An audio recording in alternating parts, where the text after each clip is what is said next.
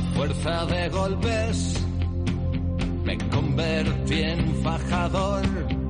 No espero a nadie. Ya no espero a nadie. Buenas noches. Hoy nos parece tan normal el espejo retrovisor en el lateral de un automóvil que no podemos concebir que los primeros coches no lo tuvieran. Su invento se atribuye a Dorothy Levitt, una automovilista inglesa que para ver si algún rival estaba cerca decidió sacar por la ventanilla su polvera. Ella aconsejaba a las mujeres conductoras de coches que no olvidaran nunca la polvera y si iban solas también el revólver. Era un personaje fantástico. Hace poco Celia Santos ha contado su vida en su libro Más rápida que la vida.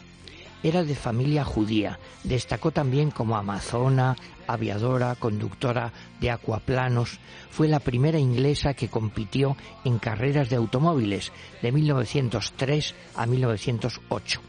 Era feminista, defendió el derecho de las mujeres a conducir, publicó un libro, La mujer y el auto, un manual cariñoso para todas las mujeres que compiten en automóvil o desean hacerlo condujo un coche de Dion Bouton, la gran marca de entonces, desde Londres a Liverpool, ida y vuelta, en dos días. Ninguna mujer hasta entonces había hecho un recorrido automovilístico tan largo.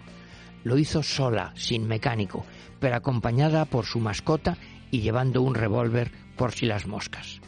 Decían que era la más femenina de todas las conductoras de entonces. Su mentor automovilístico fue un tal Edge, el director de la marca Napier, con quien quizá tuvo una aventura sentimental, pero no se casó.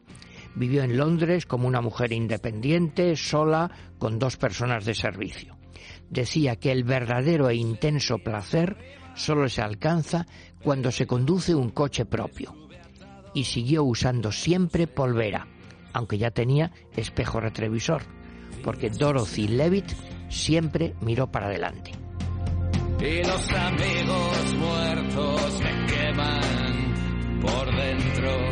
Nos vamos, mañana más, como siempre, a las 11 de la noche. Ahora os quedáis con Ayanta Barili y Alma Espinosa porque llega a media luz. Gracias por todo. Cuidaos y cuidad a quienes os rodean. Hasta mañana, adiós.